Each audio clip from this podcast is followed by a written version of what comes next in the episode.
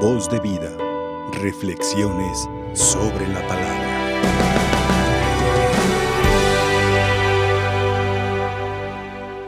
Eh, curiosamente, fíjense ayer, el Evangelio nos hablaba de aquel momento donde Cristo les pregunta a sus discípulos si comprenden el poder que puede tener o que tiene.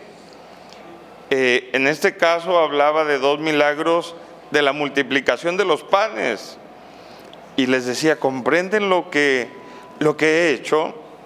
Como queriendo crear una conciencia profunda, no solamente de lo que es Dios, sino de quién es Dios.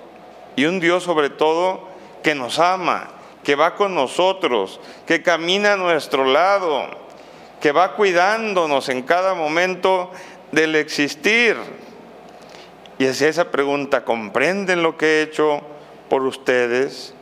Es la misma pregunta, fíjense, que les hizo a los discípulos después de lavarles los pies en la última cena. ¿Comprenden lo que he hecho con vosotros?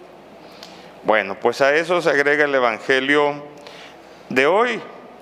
Eh, un ciego, ¿verdad? Que obvio nunca en su vida pues había tenido la posibilidad de ver, venía ya de nacimiento. Y un ciego, pues ciertamente, queridos hermanos, era un fracaso continuo, ¿verdad?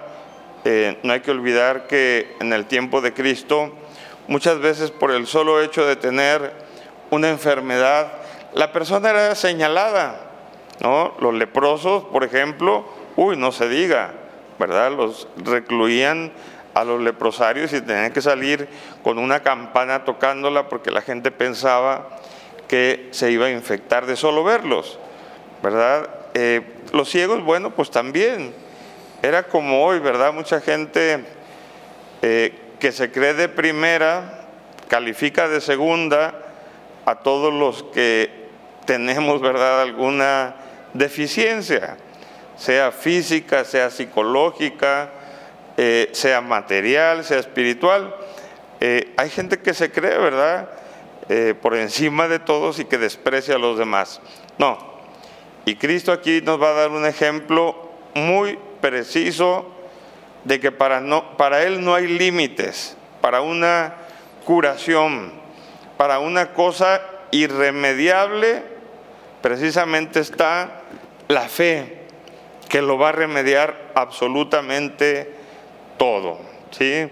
Este pobre hombre, eh, pues ya llevaba tiempo, ¿verdad?, eh, pidiendo la curación hasta que los discípulos, llegando a Bethsaida, lo llevaron ante Jesús. Qué bonito, fíjense. Eso sí, una persona que está sufriendo una enfermedad, que está sufriendo un duelo, que está sufriendo una pérdida o cualquier situación difícil, no, debe no debemos de dejarlos solos. Como los discípulos, tenemos que irlos acompañando acercarlos a Jesús. Está el caso también, por ejemplo, hoy de las personas con adicciones. Ay, caray, no se imaginan lo que sufren. Para nosotros, tanto sufrimiento está fuera de, control. No, no alcanzamos a, mirar todo lo que sufre la persona y la familia, ¿verdad? En este caso yo digo la, la solución y la sanación tiene que ir por los dos lados, ¿verdad? Ya es un milagro, ahora sí que social, familiar, eh, que también Cristo los hizo.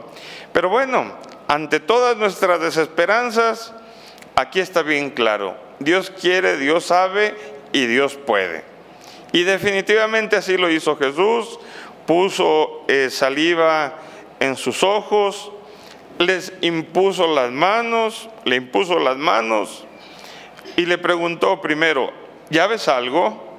Es como decir, ya viene el milagro en camino, ya viene el milagro en camino, ¿ya ves algo?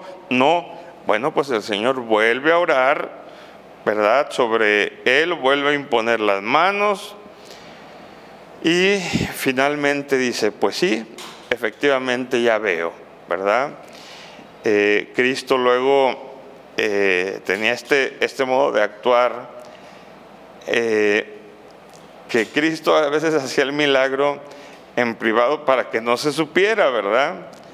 Gran parte de los milagros en la iglesia así son, para que no se sepan, ¿verdad? Porque si, si se saben, pues imagínense cuántas cosas tendrían que publicar, ¿verdad? Mira este señor, eh, ya le es fiel a su esposa, fue un milagro, ¿no? Pues el milagro le está denunciando, ¿verdad? Entonces mejor es callarse, ¿verdad? Y por fin el Señor nos hizo el milagro y nada más, ¿verdad? Gracias por un favor recibido. Eh, en este sentido hay muchas cosas que quedan eh, en lo particular, en lo personal incluso. Pero lo, importante es que Dios no deja de obrar.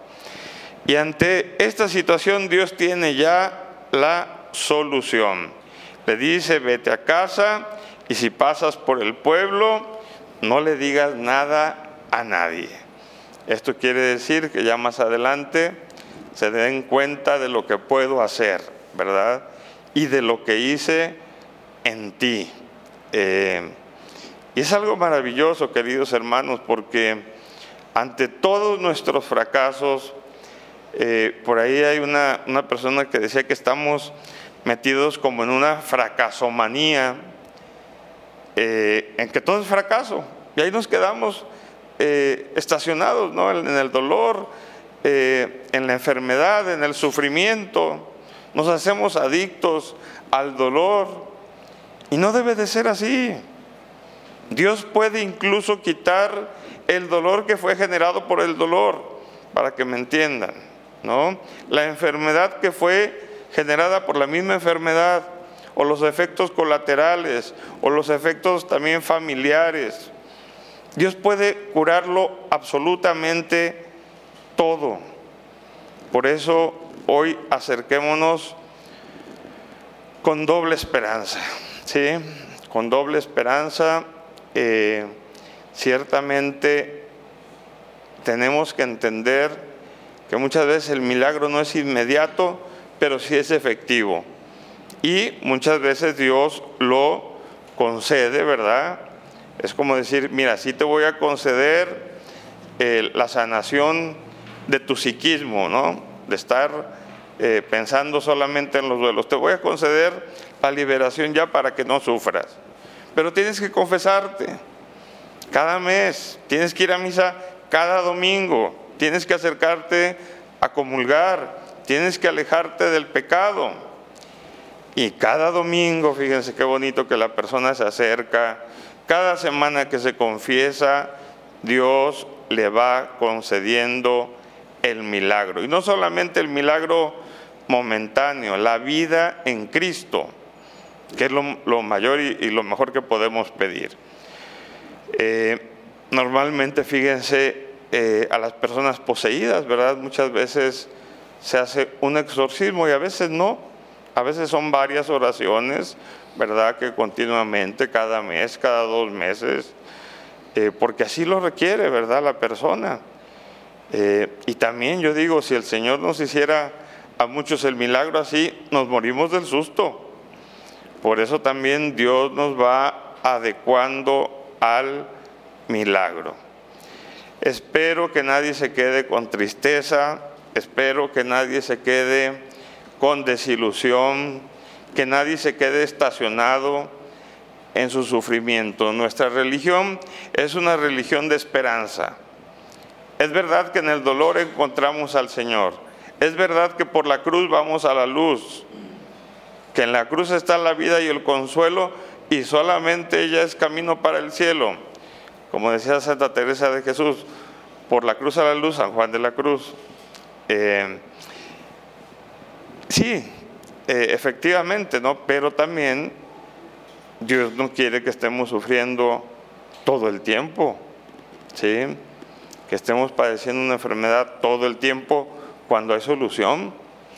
Eh, Cristo, fíjense, va a ir aquí en el Evangelio incluso a milagros eh, mucho más explícitos. Eh, un ciego de nacimiento, eso quiere decir que no tenía ni siquiera el mecanismo para ver, ¿no? No tenía ojo. Pues Cristo le dio la gracia de poder ver. La niña que sangraba continuamente desde que nació, pues Cristo le va a dar también la curación. El cojo que no podía caminar desde toda su vida, ¿verdad? Desde la piscina de Siloé, pues sale de ahí caminando y luego Cristo le dice, tus pecados son perdonados y para que te crean, ve y camina, etcétera, eh, toma tus muletas y, echa a andar, ¿verdad? Y camina la persona. Eh, entonces, bueno, también aquí eh, creo que sería bueno hacer una, una acotación. La unción de los enfermos es el sacramento propio para la sanación de la persona. la sanación física y la sanación psíquica, espiritual. Eh, una persona que recibe eh, la unción de los enfermos se le perdonan todos los pecados, por eso a veces se da cuando la persona ya eh, no está consciente, ¿verdad? Pero el sacramento sí es eficaz, aunque no esté consciente. Y otra cosa es que esté muerto, ya no se puede dar el sacramento, se hacen oraciones, pero no propiamente el sacramento, porque el sacramento es para los vivos. No tenemos en la iglesia el sacramento para los muertos, no, tenemos para los vivos, para los que están en peligro grave, ¿verdad? O ya eh, en, el límite pues de la, de la muerte, ¿verdad? Eh, y en este sentido, fíjense, la unción de los enfermos, si algunos de ustedes ya se las han puesto alguna ocasión, eh, pues primero va una oración introductoria, luego viene el gesto de que el sacerdote pone sobre la cabeza sus manos consagradas, pide por la salud del enfermo y luego viene el sacramento de la unción con tres unciones, primero en la frente y posteriormente en las manos, ¿verdad? Eh, ya luego se sigue también con el ritual del sacramento, pero esto es eh, normalmente pues lo, lo, sustancial. Eh, pues sí, en ese sentido yo creo que deberíamos de poner un letrerito por ahí. Eh, nuestro Dios lo puede perdonar todo. Nuestro Dios lo puede curar todo. Y en esa sanación en esa curación que Dios puede hacerlo, eh, pues además también es con todos, ¿verdad? No solamente con los que estamos cerca, también con los que están lejos, con los que tienen crisis de fe, con los que tienen una crisis vital, ¿verdad? Hay mucha gente que hoy, por ejemplo, tiende al suicidio. Dios se está acercando, ¿no? Y hay que pedir por ellos. A veces hasta los mismos psiquiatras dicen, pues es que ya no sabemos qué hacer, además de encerrarlos, ¿verdad? y, medicar, o sea, y sí hay a veces esos límites entre enfermedad eh, física, enfermedad psiquiátrica y enfermedad también espiritual, ¿no? A veces ese punto tan sensible eh, se vuelve o se vuelve para los doctores un, un dolor de cabeza. Para nosotros no, ¿verdad? Porque nuestra oración y nuestro sacramento va a curar todo. Dios quiera, queridos hermanos, que seamos de esos que creemos que Cristo vive con nosotros, que Cristo está con nosotros y que no nos queden dudas después de la Eucaristía que vamos a celebrar hoy. Eh, que nos diga el Señor y nos pregunte, ¿comprendes el bien que he hecho por ti al subirme en la cruz y pagar por ti todos tus pecados? Si comprendes, si no comprendes, detente a comprender, detente a agradecerle todo el bien que te ha hecho Dios. A veces basta con un minuto que se ponga uno a, orar, es suficiente para subir, por ejemplo, el autoestima, los deseos de vivir, el agradecimiento, la presencia de Dios en el alma, porque precisamente el mundo de hoy y la ideología de hoy va a perdernos, ¿no? Sí, lleva una buena vida, un buen empleo, buenas prestaciones, eh, pero a Dios, por allá, lejos.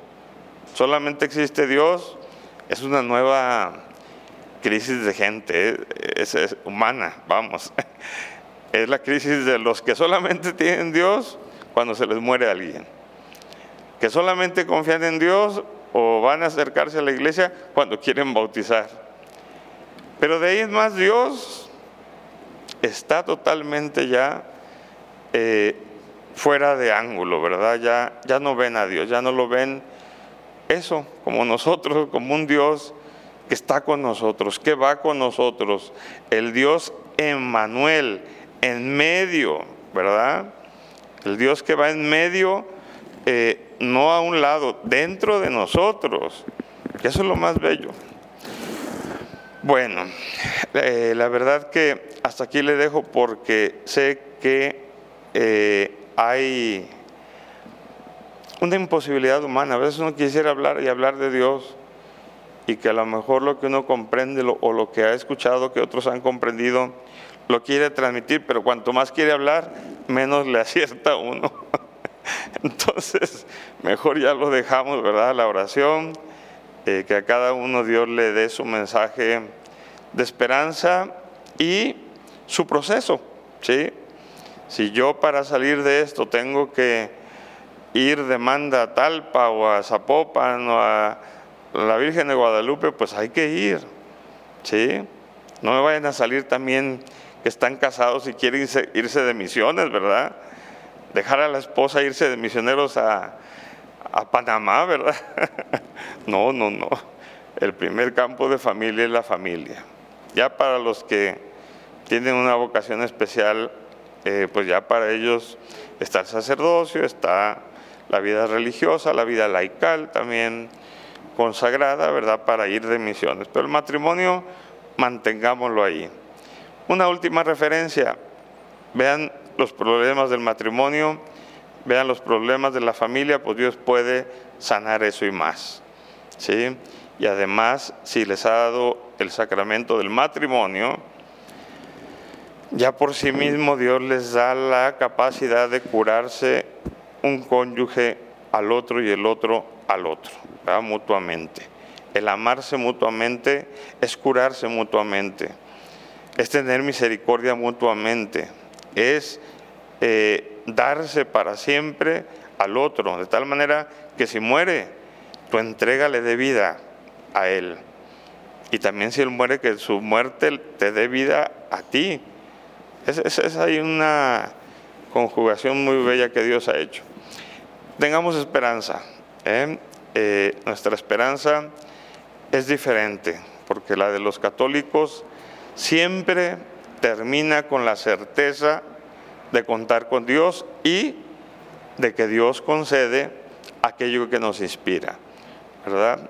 No hay otra, otra vuelta. Dios está con nosotros, incluso, ¿verdad? Cuando viene la cruz, pero con esperanza nos llevará a buen fin. Voz de vida, reflexiones sobre la palabra.